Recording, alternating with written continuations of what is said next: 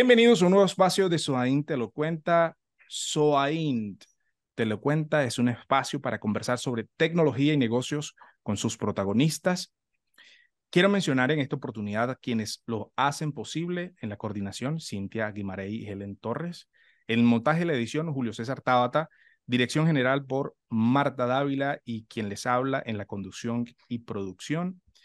Todas las redes sociales pueden conseguirnos como Soaín, en especial en YouTube puedes conseguir todos los capítulos de Soaín Te así como en las principales plataformas de podcast. Hoy tengo como invitada nuevamente y como todo lo bueno repite, María de Los Ángeles Terán Forero, quien tiene más de 17 años de experiencia en compañías multinacionales es miembro activo de DSH y ha sido reconocida como una de las mejores gerentes de recursos humanos para la transformación en Colombia y en Latinoamérica. SOA Inter, por definición, es directora global de People. Bienvenida, María de Los Ángeles, ¿cómo te encuentras? Hola, Mauri, pues muy contenta de estar nuevamente con nuestra querida audiencia que, que nos escucha. Una feliz tarde para todos. Gracias, María. Siempre quisimos conversar sobre temas muy importantes y no, no importantes como para rellenar un espacio, sino que creo que más allá de un entorno tecnológico hay definiciones y antes se llamaban como soft skills y, luego empezaron a llamarse hard skills, eh, sobre todo en la dirección de equipos de tecnología, equipos de alto desempeño. Y es por eso que quisiera hablar contigo hoy sobre el liderazgo transformacional para el éxito. María, fuera de micrófono, nosotros estuvimos conversando sobre liderazgo transformacional versus el liderazgo tradicional. ¿Puedes decirnos cuáles son las diferencias? Pues mira, el liderazgo tradicional es aquel que espera que las cosas sucedan simplemente con, dar órdenes o utilizar el muy bien y bien llamado látigo, látigo eh, siendo autoritario, siendo dictador, eh, y solamente que eh, pensando que la gente va a hacer las cosas o va a lograr que las cosas sucedan o que los resultados se den simplemente con dar órdenes o instrucciones.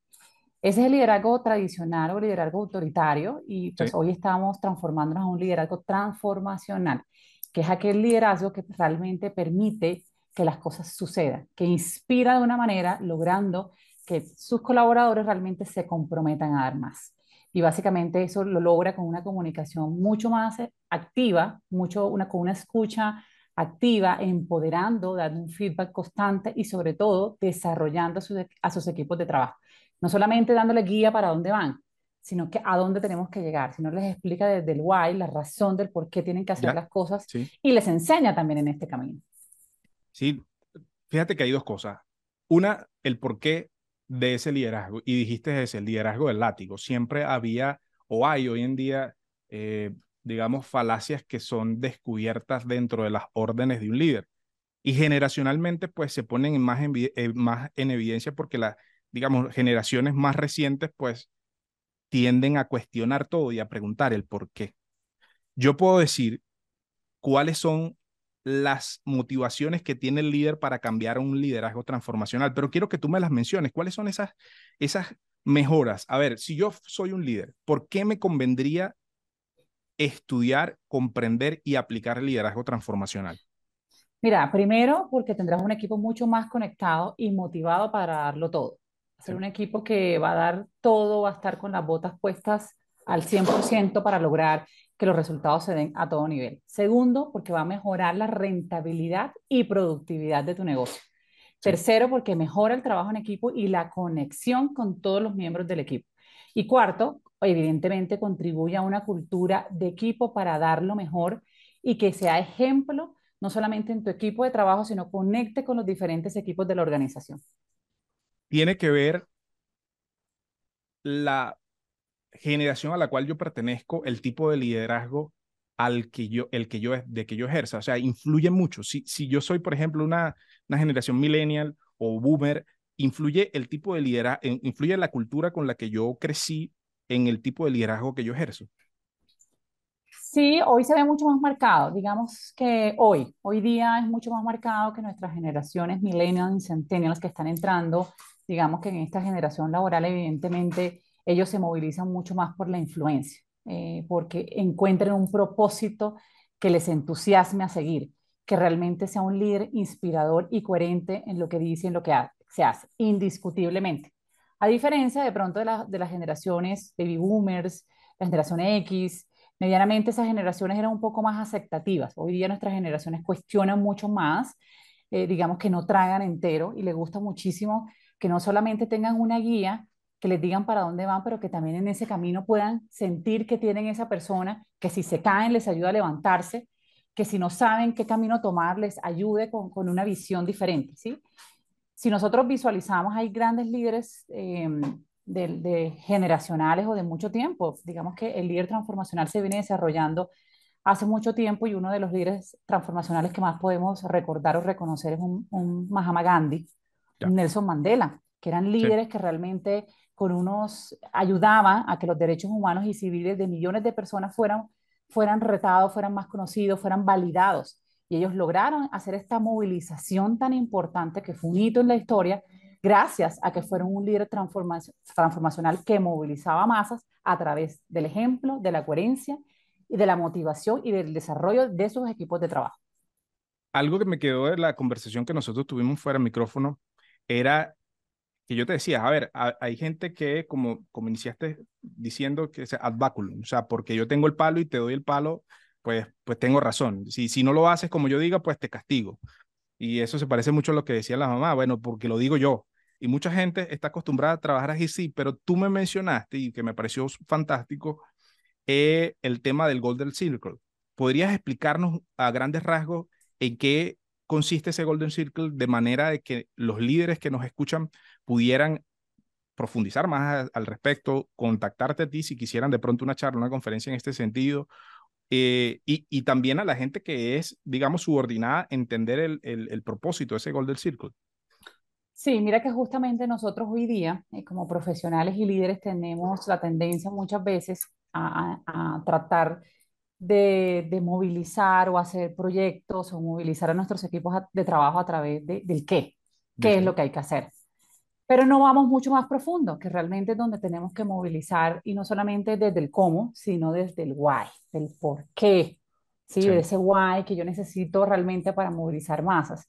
Y es la lo primero que yo tengo que, que darle a entender a mi equipo, el por qué tenemos que llegar hasta allá, el por qué tenemos que emprender este proyecto, el por qué tenemos que transformarnos, el por qué del cambio, ¿sí? Porque muchas veces cuando simplemente les indicamos ya la, la parte final, obviamente el why después viene compuesto de, del cómo lo debo hacer y qué debo hacer, pero si yo no le explico desde el fondo, de esa razón realmente de ser, cómo esto va a impactar, no, no voy a lograr movilizar a que mis equipos logren esos grandes resultados o van a ser transaccionales, van a operar algo por operarlo, pero no desde su esencia para que realmente sea algo que movilice desde el ser, ¿sí? que se conecte con ese propósito para que sea de impacto esos resultados que yo quiero lograr. Sí, te, te decía que esto, esto del liderazgo transformacional era más del compromiso que, que desde el castigo o del premio metálico y que hoy en día las generaciones se mueven más hacia un propósito idealista, si se quiere, del tema de cuál es mi función, cuál es mi propósito, más allá del salario que le puedan dar. Incluso hay gente que deja empleos de excelentes salarios a moverse a algo que sea mucho más eh, cercano a lo que él cumpla dentro de su propósito y, y que eso pudiera afectar sus ingresos, pero se sentía mejor en un lugar donde trabajara, digamos, cumpliendo su propósito. Hay algo que me mencionaste tú que, también, me llamó súper la atención, que es un taller que tú habías hecho y que tú le preguntabas a, esos líderes qué tipo de líderes quieres ser. Cuéntanos un poco acerca de esa experiencia. Sí, mira, una de las, primeras cosas que yo pregunto usualmente cuando entreno a mis líderes eh, en cómo desarrollarse en un liderazgo transformacional, empiezo siempre con, con una pregunta muy sencilla. ¿Qué, líderes, ¿Qué líder te gustaría tener?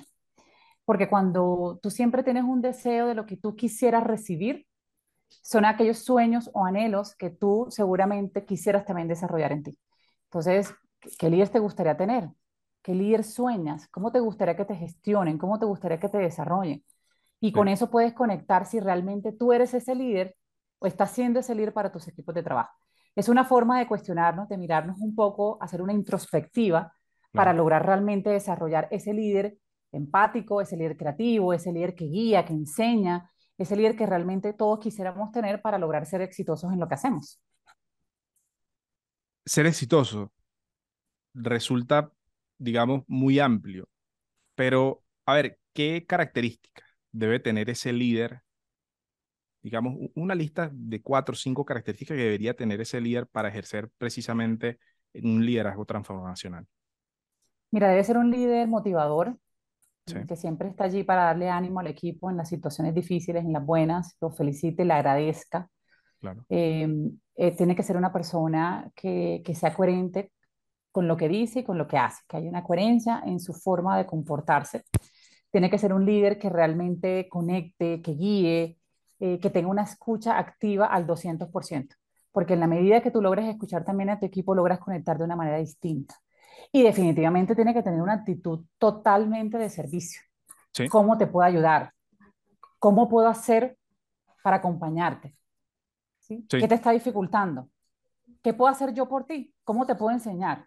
¿Sí? Crear esas relaciones de confianza definitivamente son vitales para, para que este líder realmente sea ese líder transformador y así lo vea su equipo de trabajo. Y además, algo que es muy importante, eh, yo creo que muchos, eh, yo soy una convencida que que los líderes muchas veces nacen, pero en el camino también muchos líderes se pueden hacer. Pueden formar. Y yo, y yo creo que la preparación constante, constante te impulsa tanto la creatividad como la innovación para poder gestionar a tu equipo de manera distinta. Te, te pregunté también en ese momento cómo influye el tema del carácter de la persona, es decir, el ser de la persona, el ego. Es decir, yo soy así, así seré y así mismo me quedaré. Sea, ¿tú, ¿tú no crees que también influye en el tema del ejercicio del liderazgo? O, digamos, ese reconocimiento no será algo, ese autorreconocimiento no será algo que deberían los líderes eh, explorar también, ¿no? Eh, para, para ejercerse mejor sus funciones. Así es, así es. Y, y, a todos los líderes que nos están escuchando, les, les quiero dar un pequeño consejo. El ego no es malo, al contrario. Yo creo que tenemos que tener muchas veces el ego porque también tenemos que creernos de lo que somos, lo que hemos construido, lo que sabemos. Pero tenemos que tener la gran capacidad de ese ego guardarlo un ratico en el bolsillo. Porque cuando yo ese ego lo logro guardar un rato en mi bolsillo, logro conectar de manera más cercana con mis equipos de trabajo. Y evidentemente eso te desarrolla una escucha mucho más activa y una conexión distinta. Entonces, eh, mi recomendación aquí es eh, guardemos ese ego, eh, siempre pensemos que habrán cosas, siempre tendremos cosas por mejorar, que lo importante es que nosotros nos, demos cuenta y que perdamos ese miedo a ser vulnerables, a vernos vulnerables, porque nos pasa mucho en nuestra sociedad, especialmente en, nuestro mercado latinoamericano, donde desde pequeños nos sesgan a que no podemos mostrar nuestras emociones, no podemos mostrarnos vulnerables, no podemos mostrarnos que no sabemos. El libro transformacional también está en capacidad de decir, no sé, no sé la respuesta, investigo, vuelvo contigo, me preparo, no lo sé hacer, me gustaría aprenderlo. ¿Sí? Tenemos que tener esa capacidad realmente para nosotros como líderes podernos tener la apertura a mirar esas oportunidades de mejora y definitivamente transformarnos para ser mejores como líderes y como personas. Totalmente. Hay algo que tenía yo en mente sobre todo al ejecutar un tema de liderazgo, y es que las personas una vez van eh, conociendo a su líder de la forma que tú mencionas, es decir, de un líder que reconoce sus errores. Para mí es muy impactante cuando uno de los líderes, digamos, reconoce que se equivocó en algo y levanta la mano y dice, yo erré. Yo creo que gana mayor respeto. Pero quisiera que, fíjate que eh, eh, acabas de mencionar en el tema cultural en Latinoamérica ese de reconocer el, error como que no es tan bien visto y es donde, donde empiezan las excusas. Y yo soy el que le dice que el que dice que el que, que es que es bueno para las excusas no, no es bueno para más nada, ¿no? Entonces, yo quisiera que acá este reconocimiento se vea premiado de alguna manera. Es decir, ¿cómo yo veo positivo algo que generalmente pueda opacar mi desempeño en algo? Las empresas que tienen líderes que pueden reconocer sus fallas y puedan reaprender y ejecutar cambios importantes en sus organizaciones, estas empresas reciben beneficios, es decir, pueden verse mejor rentabilidad, mejor productividad, mejoras en la competitividad en la región, en su país, etcétera. Puede haber, digamos, algún impacto positivo en la ejecución de ese, de ese líder transformacional dentro de esa organización.